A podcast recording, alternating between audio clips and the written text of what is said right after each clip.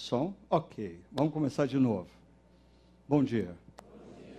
É muito bom estar novamente aqui com vocês que estão aqui conosco no espaço Paineiras, esse espaço que pertence à nossa família estendida Chácara Primavera. Mas como família estendida, existem pessoas que de todas as partes do Brasil e do mundo nos acompanham também. Então nós queremos ah, dar as boas-vindas a eles que têm nos acompanhado ao longo de muitos anos. E, e, é interessante porque essas pessoas que nos acompanham, vez ou outra, elas nos dão o privilégio delas estarem presencialmente. Né? E eu estou vendo aqui um casal de amigos que moram lá nos Estados Unidos, a, a Simone e o Will. Recentemente eu os encontrei e a Simone falou assim: Nossa, aquela série entre desertos e palácios. Nossa, ela está lá nos Estados Unidos e está nos acompanhando, fazendo parte da nossa jornada.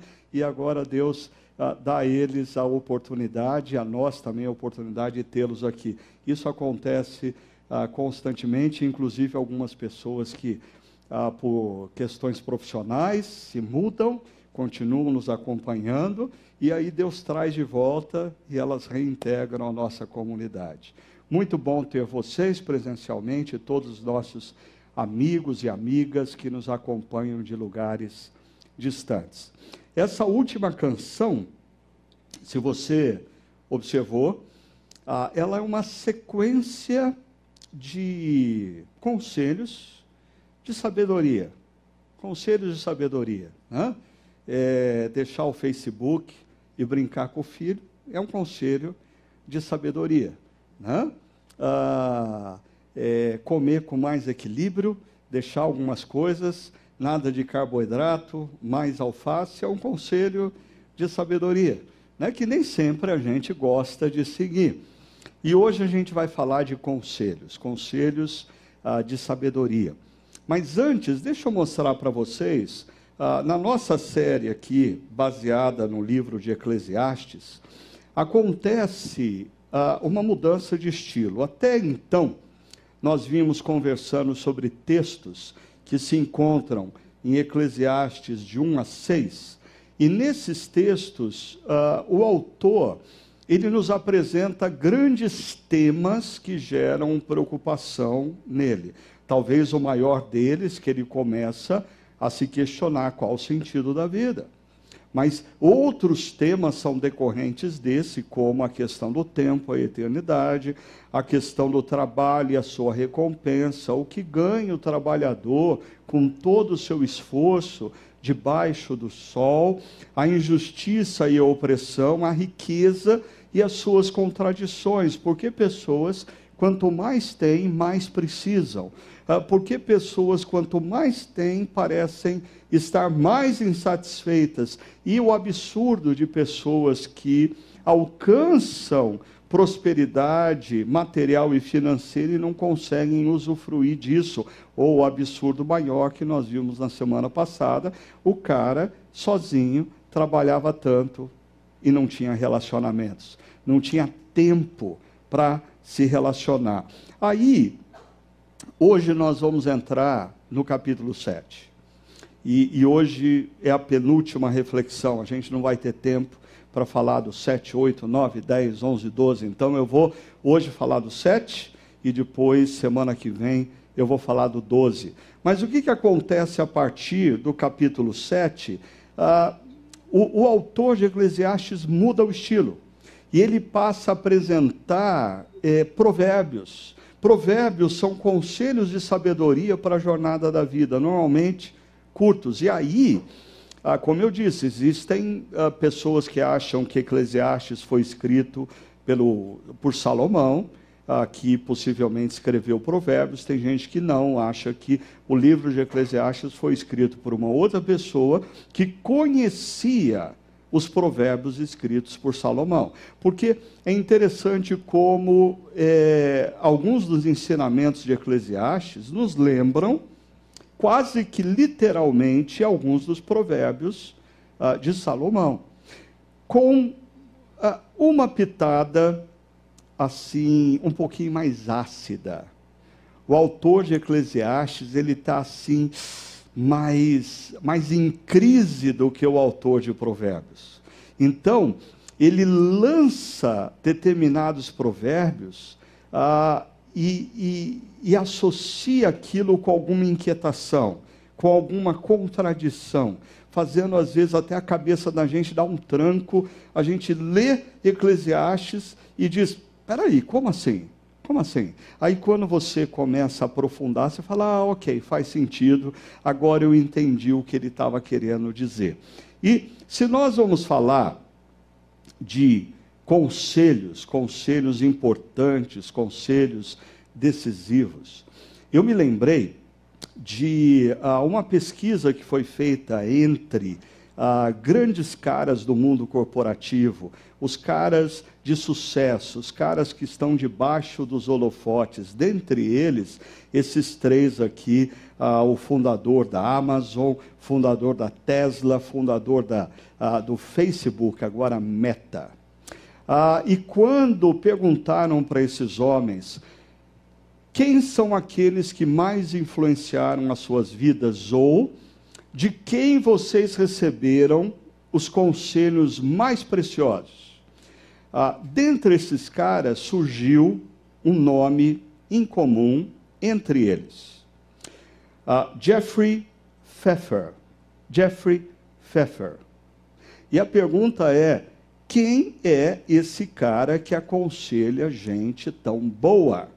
uh, professor de comportamento organizacional na Graduate School of Business da Stanford University e considerado um dos pensadores de gestão mais influentes da atualidade. Então, você que tem um negócio, você que tem uma empresa e que estava precisando de conselhos, agora eu disse para você quem é o cara. Por uma bagatela de 20 mil dólares, ele te dá três horas. Ok? E o café por conta dele.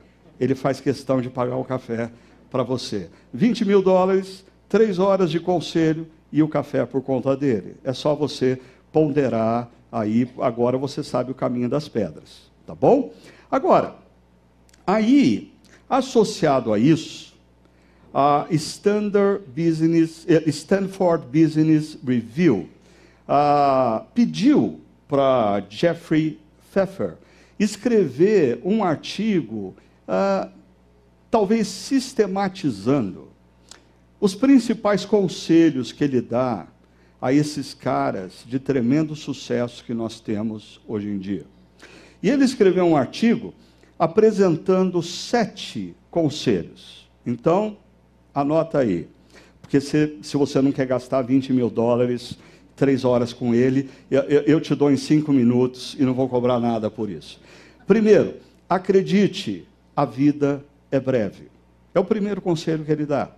Assim, a vida é breve, a vida passa rápido. Você precisa fazer uso da melhor maneira possível do seu tempo, dos esforços, porque a vida é breve. Segundo conselho é viva intensamente cada momento. E é interessante, não apenas os momentos felizes Viva intensamente também os momentos de adversidade. Ah, procure nos momentos de adversidade não se dopar com antidepressivo, ao menos que você tenha uma recomendação clínica a ser tratada, porque ele diz: você precisa aprender também o que a adversidade traz a adversidade nos traz ensinamentos. Os momentos de crise muitas vezes nos trazem ensinamentos muito preciosos que os momentos felizes não nos trazem. Terceiro conselho: não se torne refém do passado, especialmente das vitórias do passado. Eu, eu acho que esse conselho é assim tremendo e, e eu acho que assim é muito propício para corintiano, para São Paulino e para Santista. Certo? Sim, essa turma que quando vem conversar comigo, fala assim: ah, mas seu time não tem mundial. O seu também não tem, é passado. É passado, assim, 10, 20, 30 anos atrás é passado. E, e ele procura mostrar como às vezes as vitórias do passado nos acomodam. E nós ficamos olhando para trás e não percebemos as oportunidades no presente. Quarto conselho que ele nos dá: seja seletivo ao ouvir. Em outras palavras, uh, não escute qualquer abobrinha. Seja seletivo ao ouvir. E, e, e, e esse conselho dele me lembrou uh, do Steve Jobs, uh, que conta uma história na biografia dele, que ele estava numa reunião lá com o pessoal da diretoria da Apple e uh, ele estava conversando com eles sobre o fator inovação, como a Apple deveria continuar inovando. E alguém lá do, do pessoal de marketing disse assim: ah, a gente deveria fazer uma, uma pesquisa entre uh, os nossos consumidores acerca do que eles querem. E o Steve Jobs disse: não, quando a gente fala de inovação, o consumidor não sabe o que ele quer. É que a nós que devemos saber o que ele vai precisar daqui a 20 anos. Então, fazer uma pesquisa sobre o que as pessoas querem pode levar você para o passado e não para o futuro. Ah, então, seja seletivo ao ouvir. Quinta, quinto conselho: jamais deixe de aprender e crescer. Assim, você não pode se acomodar, você tem que estar se aperfeiçoando, você tem que estar buscando ah, outros fatores, outros ensinamentos que te levem à constante reinvenção de você mesmo. Sexto conselho: busque uma vida de equilíbrio. Cuidado, nada, nada de exageros, uma vida de equilíbrio. Ah, existem coisas que são verdadeiras, mas quando você ah, passa a viver tão somente, intensamente, o que você crê ser verdadeiro, muitas vezes você perde o equilíbrio da vida. Ah, tenha equilíbrio, busque o equilíbrio. E o último conselho: tenha um propósito. Terminar bem. Ok? Todo mundo já fotografou? Ótimo. Ah, se você precisar do slide, é só pedir, eu mando para você reunir lá a sua equipe, reunir os seus clientes ou reunir seus funcionários e falar para eles: ó, oh, esse cara diz isso. Agora, e se eu dissesse para vocês que essa última parte da história, o artigo que ele escreveu, é mentira? Você, ah, eu já vi de tudo na chácara, agora pastor mentindo no sermão. Ah, mas assim, é, é, o, o, o Jeffrey Pfeffer, ele existe. Ele é professor de Stanford. Ele é uma referência para esses caras que estão inovando e que são sucesso no mundo corporativo. Eu só resolvi inventar a última parte, que ele escreveu um artigo com esses pontos. E por quê? Primeiro, porque o meu filho que hoje já tem mais de 30, quando ele tinha os seus 5 anos de idade, a gente estava voltando para casa da igreja e eu falei: O que, que você aprendeu lá na escolinha da igreja? Ele falou assim: Ah, a professora contou para a gente uma parábola. E eu falei para ele: O que, que é parábola? Ele falou: Ah, parábola eram umas mentirinhas que Jesus inventava para ensinar as pessoas. Eu falei: Bom, se Jesus inventava umas mentirinhas, por que, que eu não posso inventar? Né? Jesus inventava umas mentirinhas para facilitar as pessoas a entenderem. Eu também vou inventar uma mentirinha para facilitar as pessoas a entenderem, ok? Estou ah, ali. Ah, minha referência é Jesus. Segunda razão pela qual eu criei essa última parte da história.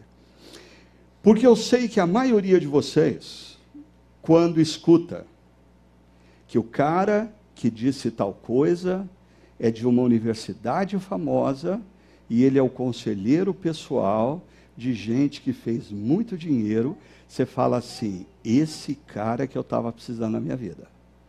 Deixa eu anotar o nome, porque essa semana eu vou comprar uns livros dele. Essa semana eu vou assistir umas palestras dele no YouTube. Mas e se eu dissesse para você que esses sete princípios estão em Eclesiastes capítulo 7? Ah, mas, para você não ficar totalmente bravo comigo, é, eu diria: se você for atrás dos textos, dos livros, das palestras ah, ah, do Jeffrey Pfeffer, você vai se surpreender como os pensamentos dele não estão tão distantes desses sete princípios. Muito pelo contrário. Algumas coisas que ele tem defendido e escrito estão muito próximas desses sete princípios. Deixa eu mostrar para você então como esses sete princípios, eles estão presentes no capítulo 7 de Eclesiastes, como conselhos de Deus para uma vida melhor, conselhos de Deus para a nossa jornada, conselhos de gente grande, ou seja, Deus, o Deus criador dizendo como que você deve lidar com a vida. Primeiro princípio, acredite, a vida é breve. Ah, diz o autor de Eclesiastes no verso 2 do capítulo 7. É melhor ir a uma casa onde há luto do que a uma casa em festa, pois a morte é o destino de todos, e perceba a frase em negrito: os vivos devem levar isso a sério. Mas a gente tem muita dificuldade de levar a sério o tema morte. Os meus filhos têm dificuldade quando eu digo para eles assim: olha, nós precisamos conversar porque eu não vou estar por aqui para sempre. Ah, para com isso, pai. Não, não vamos conversar sobre. A gente não leva o tema morte, até o tema morte a sério. Eu diria que quando você tem um diagnóstico de câncer, isso muda. E você começa a levar o tema morte mais a sério o tema morte mais a sério. A brevidade da vida. Você já percebeu uh, que uh, em segundos, absolutamente toda a trajetória da sua vida muda? Em segundos acontece algo inesperado e tudo que você tinha planejado muda. Por isso, o autor de Eclesiastes diz: o coração do sábio está na casa onde há luto, mas o do tolo na casa da alegria. E isso me faz lembrar um professor de filosofia que eu tive. Porque ele dizia assim: os momentos felizes consomem, os momentos de adversidade constroem. Os bombe... A casa em festa, todo mundo quer estar na casa em festa. Inclusive, nós vivemos numa cultura onde as pessoas trabalham de segunda a sexta, especialmente a geração mais jovem, mas já pensando aonde vai ser a festa de sexta, aonde vai ser a festa de sábado, aonde vai ser a festa de domingo quando a gente recebe a notícia de que alguém morreu e ao invés da festa a gente vai ter que ir para um velório, a gente vê isso como um entrave, como um obstáculo para a nossa felicidade. Mas o autor de Eclesiastes está dizendo: na casa onde há festa, só se consome a vida. Na casa onde há festa, se vive a vida como aquela criança comendo a tigela de jabuticaba displicentemente, até a hora que ela descobre que as jabuticabas estão terminando. Quando que a gente descobre que as jabuticabas estão terminando? Quando nós visitamos um velório. Meu Deus, morreu. Ele era tão novo. Como assim? Conversei com ele semana passada, ele estava cheio de planos. A vida é breve. Você precisa considerar isso e ponderar o que você está fazendo da sua vida, como você está usando o tempo que Deus te dá. E mais, quando seus olhos se fecharem para a história e se abrirem para a eternidade, qual vai ser a sua realidade? O Steve Jobs tem essa frase conhecida uh, sobre a morte, que ele diz: Lembrar-me que estarei morto em breve é a ferramenta mais importante que já encontrei para tomar grandes decisões. Olha só que interessante. Quase tudo. Expectativas externas, orgulho, medo de passar vergonha ou falhar, caem diante da morte, deixando apenas o que é mais importante. Quantas vezes a gente deixa de fazer algumas coisas que a gente precisa fazer, pensando: o que, que vão pensar de mim? Ah, mas e se não der certo? Ah, e se eu fizer e eu errar? Ou eu falhar? A vergonha que eu vou passar na frente dos outros. O Steve Jobs diz: quando você encara o fato de que daqui a algum tempo você vai estar morto, todo esse medo se dissipa. E a oportunidade que você tem é agora. Mas ele diz mais alguma coisa. Ele diz: lembrar que você vai morrer é a maneira, é a melhor maneira de evitar a armadilha de pensar que você tem algo a perder. você não tem nada a perder. E aqui, eu não sei se o Steve Jobs traz essa frase do livro de Jó ou do livro de Eclesiastes, porque os dois fazem menção disso, disso ele diz: você está nu. Você não tem nada. Ah, mas e o meu prestígio profissional? Depois que você entrar num caixão e for para debaixo da terra, eu não dou meses para você não ter prestígio nenhum. Ah, mas e os meus bens? Ah, os faraós construíam aquelas pirâmides para tentar levar para outra vida ah, tudo que eles tinham. Funcionou? Não, os ladrões entraram e ficaram com os bens deles, eles não levaram para lugar nenhum. Nós estamos nus. Nós só temos o que? A vida. E o que a gente tem que pensar, qual é a maneira mais efetiva e melhor de eu viver a vida. Agora, ah, aí ele termina dizendo: não há razão para não seguir o seu coração.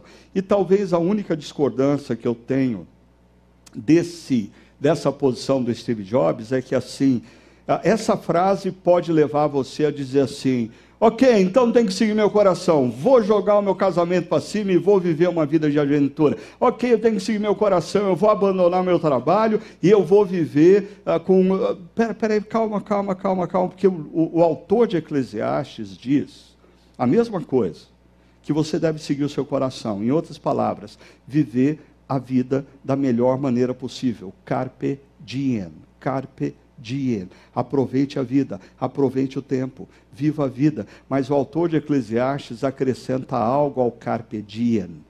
Ele acrescenta a, diante de Deus. Diante de Deus.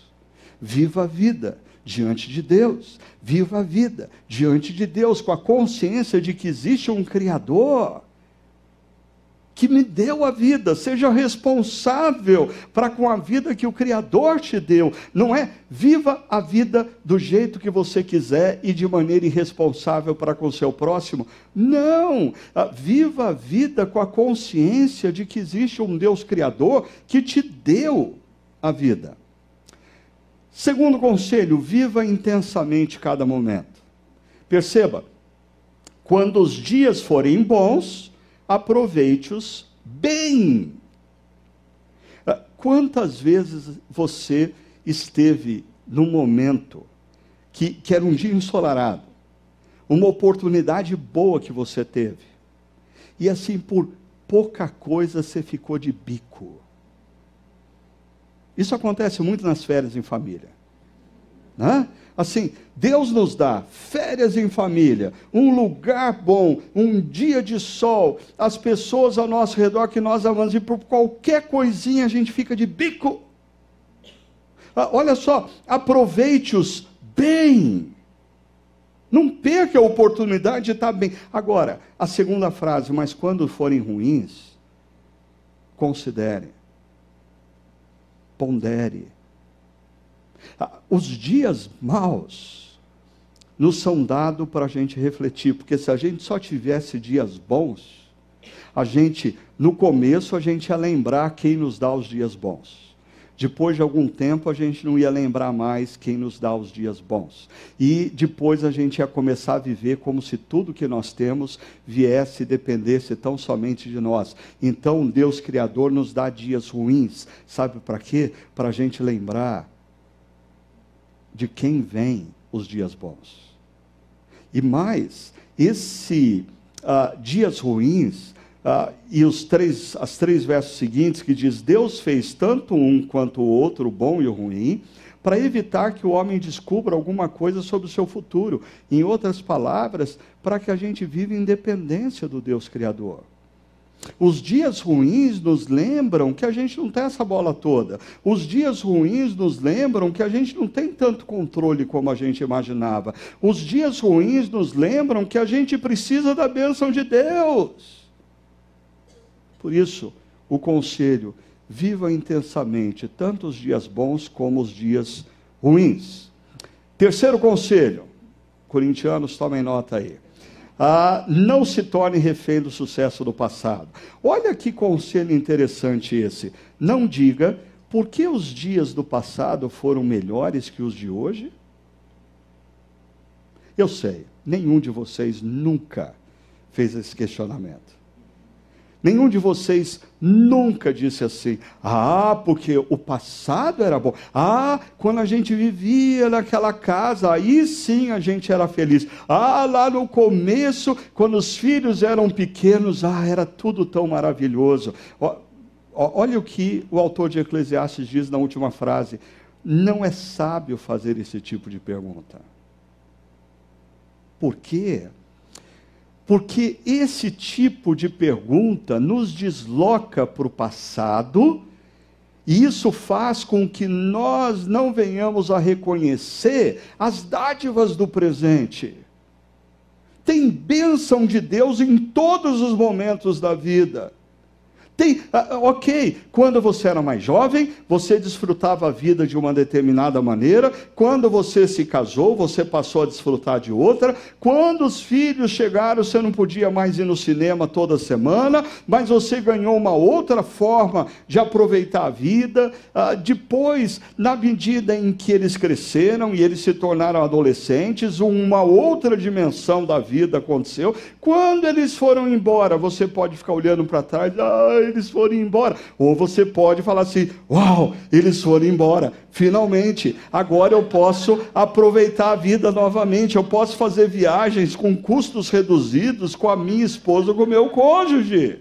Tudo na vida depende de você perceber ah, que o momento que você vive não é como o do passado, mas ele tem, ele tem as suas oportunidades e as suas bênçãos.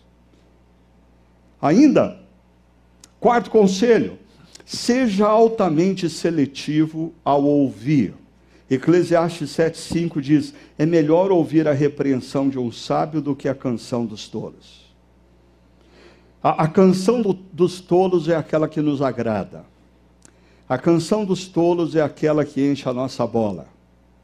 A canção dos tolos é aquela que tenta nos convencer que não tem problema nenhum na nossa vida, a nossa postura está joinha, o nosso desenvolvimento está ok, a gente não precisa se preocupar. A, a canção dos tolos nos leva à zona de conforto. A repreensão dos sábios nos alerta para a necessidade da gente continuar a crescer. Sábios nos incomodam. Sábios acendem luzes na nossa alma que nós não gostaríamos que fossem acesas, porque revelam cantos escuros da nossa alma. É interessante ainda no capítulo 7, depois, porque você precisa entender que na literatura de sabedoria, a, a, a, o conteúdo não nos é oferecido assim de maneira tão sequencial.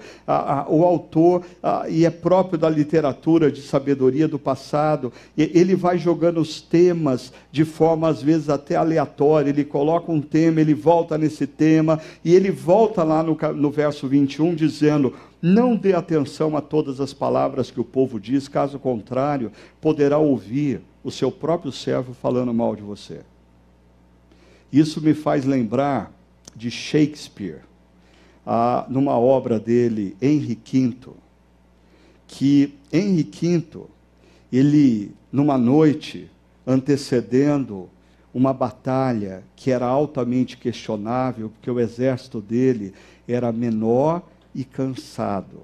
E o exército adversário estava descansado e era em número maior. Ele se veste como servo e ele sai à noite, sentando nas rodinhas ao redor das fogueiras, para ouvir o que diziam acerca dele. E aí ele chega numa rodinha e ele escuta um servo, um soldado falando assim: O nosso rei não se importa com a gente. O nosso rei não quer o nosso bem. O nosso rei quer a nossa morte. Eu não sei qual é a posição que você ocupa na sua empresa, na sua organização, ou ao longo da vida, como que você exerceu a função de liderança. Mas eu diria que não poucas vezes, como líder, eu não tive que tomar decisões sérias e importantes. E ouvi aqui e acolá frases desse tipo. Isso é altamente desanimador. É a hora que o cara que tem uma empresa pensa assim: sabe uma coisa, eu vou fechar essa empresa. Não, não vale a pena o trabalho que dá para ouvir esse tipo de coisa de funcionário. É a hora que você pensa: eu vou jogar a toalha. Chega, chega. Por que, que eu estou aqui? Ah, pensando, preocupado quais são os melhores caminhos, se as pessoas pensam dessa forma. Mas olha que interessante, o autor de Eclesiastes, ele não nos diz que nós não devemos ouvir esse tipo de comentário, mas ele diz: não dê atenção. Nem tudo que você ouvir deve ser considerado. E eu não estou falando aqui que você não deve ouvir críticas ok? Mas escute críticas de sábios. Escute críticas de quem entende do seu negócio. Escute críticas de quem já passou pelo que você passou. Se você ficar ouvindo a crítica de todo mundo, você vai ouvir críticas, primeiro, que vão te levar para caminhos que não são os caminhos de Deus. Exemplo: Moisés e Arão tomaram o caminho errado. Por quê? Porque ouviram quem eles não deviam ouvir. Ah, e, e, e, assim, a história de Moisés e Arão coloca a gente numa posição complicada no mundo ocidental, nós que valorizamos a democracia com todo o respeito e devemos valorizar, mas a gente olha a história de, de, de Moisés, né? assim, dois falaram uma coisa, a maioria, dez falaram outra, se curvaram a maioria, dançaram. O que Eclesiastes está dizendo é: nem toda voz que ecoa ao seu redor deve ter a sua atenção. Escolha a quem você vai ouvir de maneira seletiva. Olha só o que ele diz em Eclesiastes 9,17, para tornar claro isso.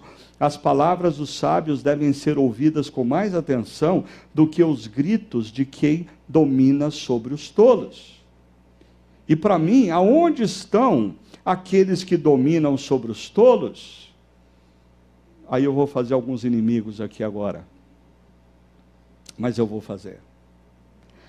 Ah, eu, eu queria que você fizesse um exercício, lição de casa, anote aí. Primeiro, identifique quem são os dez maiores influencers do Brasil na atualidade. Quais são os dez maiores influencers? Segunda lição de casa é some o número de seguidores deles. Ok? Para você saber quanto esses 10 caras, que são os grandes influencers, quantas pessoas os seguem. Terceiro, uh, busque a bios desses caras na internet. Eu, eu queria que você tentasse identificar qual o nível de intelectualidade desses 10 maiores influencers ou qual o nível de consciência social e política desses dez maiores influencers. Sabe o que você vai descobrir? Gritos de quem domina tolos. Tolos. Gente gastando tempo com quem você não deveria gastar um segundo da sua vida nem por mera curiosidade. Ah, essas coisas de, ah, não, mas eu preciso saber o que as pessoas estão dizendo. Não, mas a vida é curta. Você vive num mundo que a cada três dias nós temos na internet um milênio de conteúdo sendo acrescido. Você não vai dar conta de ler todas as coisas, de ouvir todas as coisas, de ver todas as coisas. Por isso, decida ter uma curadoria do que você escuta, do que você vê, do que você lê. Senão, você vai gastar tempo precioso na vida lendo, ouvindo e assistindo tolo falando para tolo e você dando risada feito tolo. Faça uso melhor do seu tempo. Decida ter uma curadoria séria do que você lê, do que você escuta, do que você vê. Quem são os sábios? que vão formatar o seu coração? Quem são os sábios que vão te dar luz para o caminho? Quem são os sábios que você vai ouvir, que você vai ler, que você vai refletir? Porque se você não fizer opção por sábios, você vai ser engolido pelo grito dos tolos.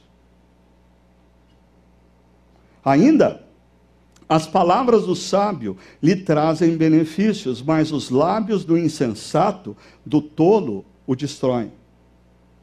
Assim, conselho de tolo te leva à perdição. Conselho de tolo destrói a sua família, destrói o seu casamento, destrói a sua carreira profissional.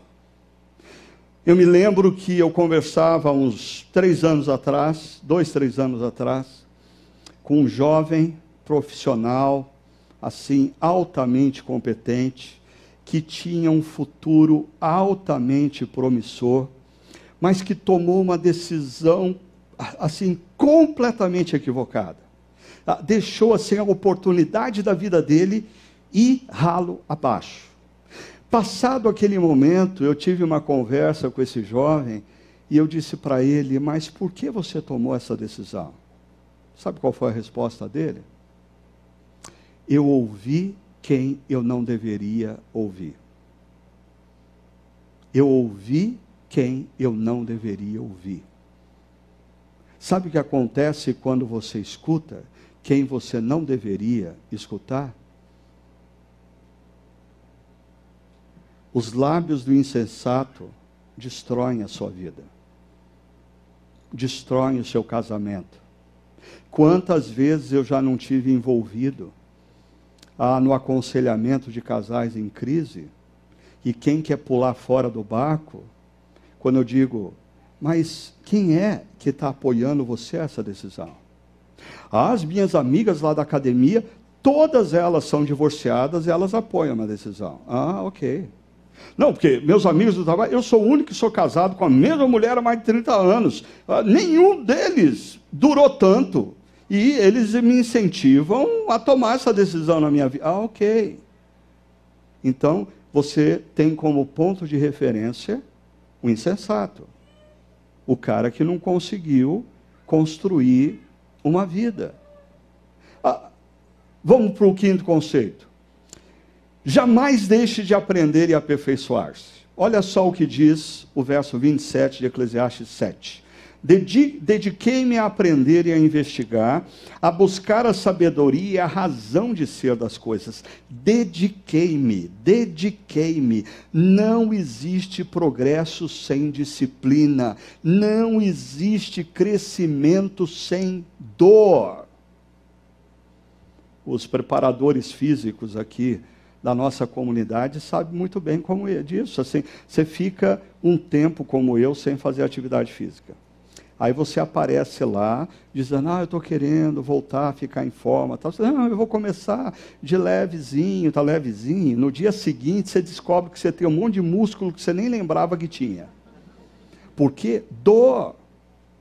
Não existe como você crescer sem você passar pela experiência do desconforto. Quem não quer sair da zona de conforto, morre no mesmo lugar para de crescer. O autor de Eclesiastes diz: Eu me dediquei para compreender as coisas, dediquei-me, me esforcei. Interessante que ele diz para compreender a insensatez da impiedade. Pensa nessa palavra impiedade. Você tira aqui o I e o M, piedade. Piedade na espiritualidade cristã é sinônimo de santidade, de vida com Deus. Dediquei-me a compreender a insensatez da vida sem Deus e da loucura que é viver sem a sabedoria de Deus. Ah, e, e, e eu coloquei ali a imagem de uma pessoa afiando um machado, porque Eclesiastes, nessa área do aperfeiçoar-se, do crescer, tem algo que, assim, desde o primeiro dia que eu ouvi esse verso, eu nunca mais me esqueci. Olha que fantástico. Eclesiastes 10, 10. Se o machado está cego e sua lâmina não foi afiada, é preciso golpear com mais força. Agir com sabedoria segura o sucesso. Ah, nós, nós fazemos parte de uma cultura, primeiro, primeiro a gente não tem que cortar lenha todo dia. Segundo, a maioria de nós aqui nunca pegou no machado na mão. E, consequentemente, não sabe o que significa você ter que cortar lenha com machado não afiado. Mas o autor de Eclesiastes sabe o que isso significa. E ele sabe que o machado afiado corta com maior precisão, corta com mais facilidade. Assim é a pessoa que se desenvolve, assim é a pessoa que busca aperfeiçoamento, assim é a pessoa que sai da zona de conforto e, mesmo tendo que passar por situações de dor, se desenvolve, cresce, se aperfeiçoa. Sexto conselho: busque uma vida de equilíbrio. E aqui, assim, eu lutei tremendamente para não colocar esse verso aí, porque eu não queria ter que explicar esse verso. Só tem um verso no capítulo 7, pior do que esse, mas eu não vou falar do que é pior, eu vou deixar para os pastores amanhã no Chakra Talk resolver o problema para mim. Você lê Eclesiastes 7, você vai matar qual que é o pior, e eu não vou entrar nele hoje. Eu vou entrar no penúltimo, no, no segundo pior.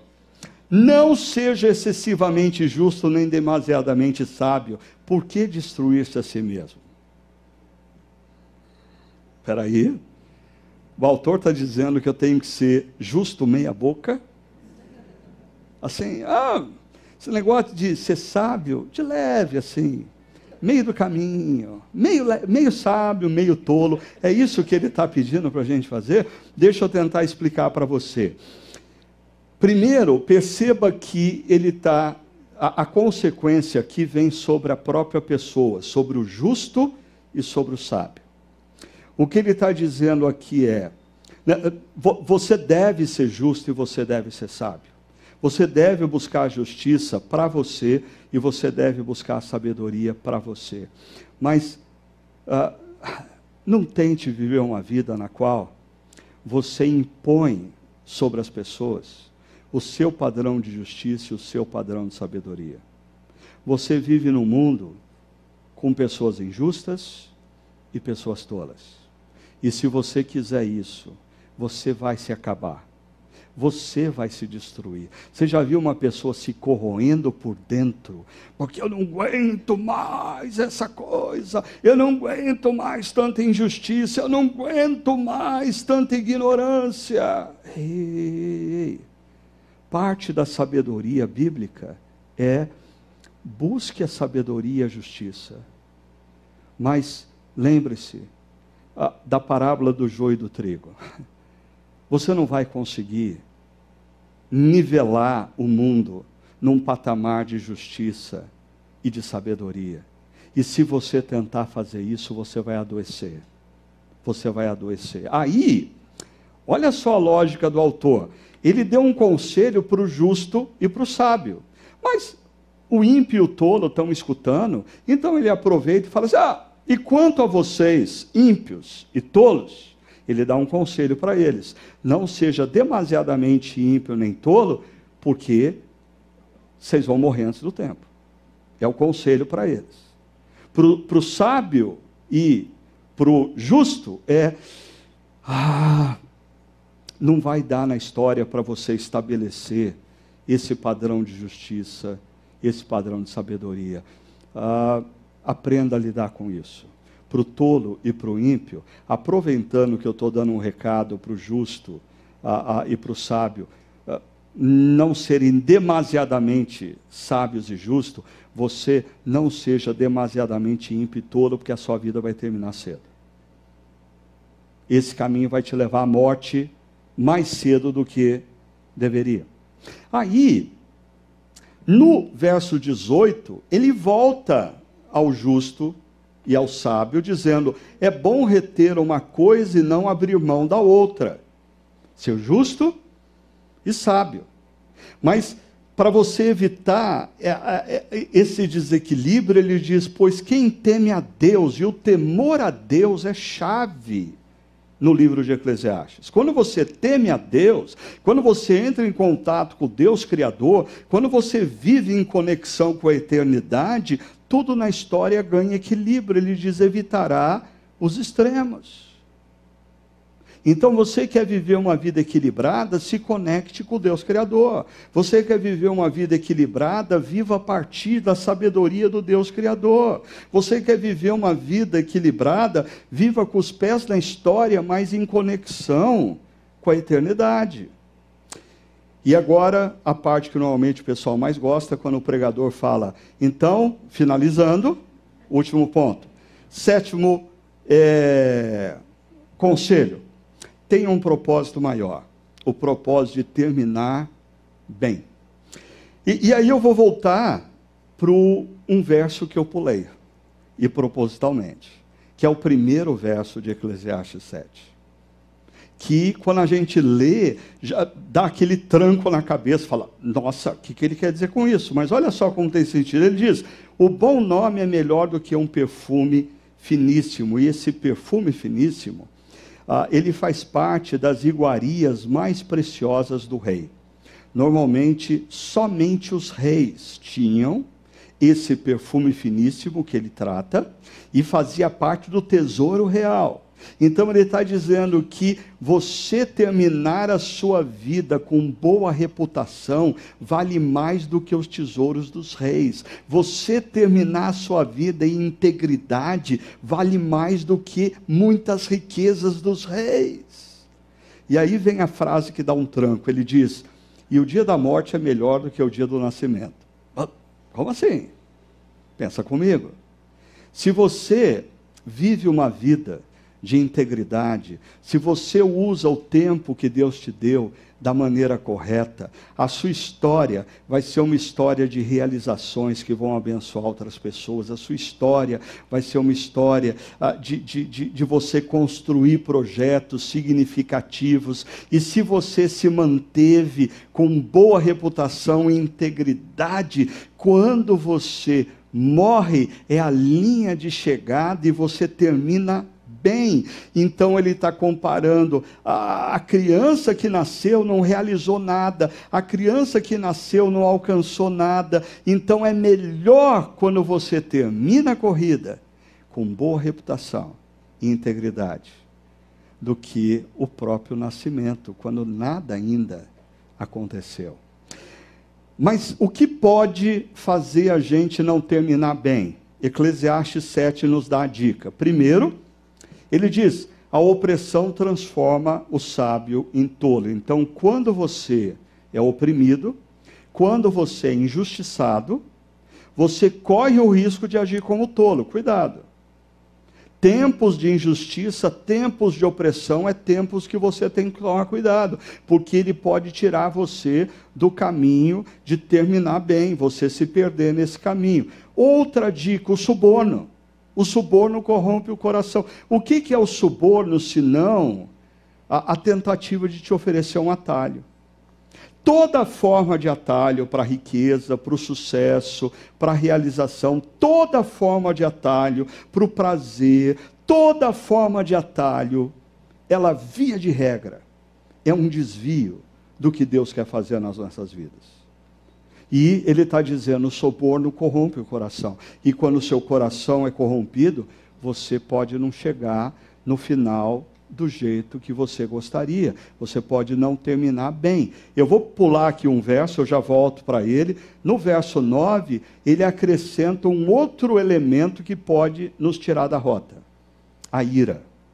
Ele diz assim: não permita que a ira domine depressa o seu espírito. A ira gera impulsividade e quem toma decisões impulsivas, via de regra, erra. Pois a ira se aloja no íntimo dos tolos. Assim, o, o tolo, ele age tanto baseado na ira, tanto baseado na ira, tanto baseado na ira, que não tá, a, a ira não pertence mais à superfície da vida dele. A ira está entranhada na sua alma. Aí você entende quando o apóstolo Paulo faz menção de uma frase do Antigo Testamento, diz, dizendo: Irai-vos, mas não pequeis. Porque na vida do justo, a ira é um sentimento superficial. A gente é assaltado pela ira, mas você tem ainda o tempo de dizer: eu não vou agir baseado na ira. Três dicas: a opressão, o suborno e a ira pode levar você a sair do caminho e não terminar bem. O verso que está no centro, verso 8, é: O fim das coisas é melhor do que o seu início. De onde vem essa frase? Do verso primeiro. A morte é melhor do que o nascimento o fim das coisas é melhor do que seu início. Aí ele te dá o grande segredo: o paciente, o perseverante, o maratonista. O maratonista é melhor do que o esperto, o orgulhoso. O esperto aceita o suborno, porque ele acha que é uma grande vantagem. O esperto se levanta contra a injustiça e quer fazer justiça no ato. O maratonista, o paciente, o perseverante, continua na direção de onde ele quer chegar. Por isso ele termina bem. E o sinônimo de tudo isso, e assim eu termino, está em Eclesiastes 12, verso 1, que diz: Lembre-se do seu Criador nos dias da sua juventude. E aí o que vem em seguida é uma descrição da velhice. Ok? Antes que venham os dias difíceis. O que, que o autor de Eclesiastes está dizendo? Que se você tem por propósito terminar bem, quanto antes você começar a viver debaixo da sabedoria do Deus Criador, maior a sua chance. Ah, comece a viver debaixo da sabedoria do Deus Criador, antes que cheguem os maus dias, antes que cheguem os dias já avançados da velhice. É interessante que muitas vezes a lógica de alguns jovens é: eu vou aproveitar a vida e daí, quando eu não tiver mais força para aproveitar a vida, eu vou viver com Deus. Não, o Eclesiastes diz isso é tolice. Se você quer viver bem, viva debaixo da sabedoria do Deus Criador, desde a sua juventude. Se você quer caminhar e terminar bem, o quanto antes diga eu quero viver debaixo da sabedoria do Deus Criador e eu não quero viver como tolo. E eu termino deixando dois desafios aqui para vocês. O pessoal pode começar já a introduzir a música para a gente. Primeiro, em Jesus, o Deus Criador, que dá esses conselhos lá de Eclesiastes, o Deus Criador entra na história e, através do seu perdão e amor oferecido na cruz, nos convida a um redimensionamento de vida. É, é interessante que tanto Jesus como o apóstolo Paulo nos diz que quando a gente se aproxima da cruz, compreende o que aconteceu, aceita o perdão e o amor, a, a gente morre com Cristo. E a gente nasce a partir de Cristo. E aí o apóstolo Paulo diz que a nossa vida, depois desse encontro na cruz, tudo se faz novo. Então, o caminho para a gente ter uma vida nova passa pela cruz. Não tem como você viver esses sete conselho, conselhos sem antes você se curvar diante da cruz e dizer: Eu recebo o perdão, eu me aproprio do seu amor. Porque a cruz tem o poder de redimensionar a sua história e de estabelecer novos valores na sua vida. E dito isso, se o que importa é como terminamos e não como começamos, que tal recomeçar hoje para terminar bem? Ah, uma das coisas que me fascina na espiritualidade cristã é essa ênfase de que o Evangelho é sempre uma palavra do pai que diz assim: Meu filho, eu sei que você estava em terra distante, eu sei que você estava querendo viver longe da minha sabedoria, eu sei que você estava vivendo longe do meu amor. Mas que bom que você voltou. Eu quero que você tome um bom banho, eu quero que você coloque uma roupa nova, eu quero que você coloque novamente o anel, porque hoje à noite a gente vai fazer um grande churrasco em celebração. E a partir de hoje, você começa uma nova vida. Esse é o Evangelho. Deus constantemente falando para a gente: Eu sei que você pisou na bola, eu sei que você estava longe, eu sei que você andou por caminhos errados, eu sei que você fez bobagem. Mas que bom que você voltou. Recebe o meu perdão. Deixa eu te abraçar. E a partir de agora, viva uma nova vida. Viva uma nova vida. Que Deus o abençoe na sua caminhada ao longo da jornada da vida.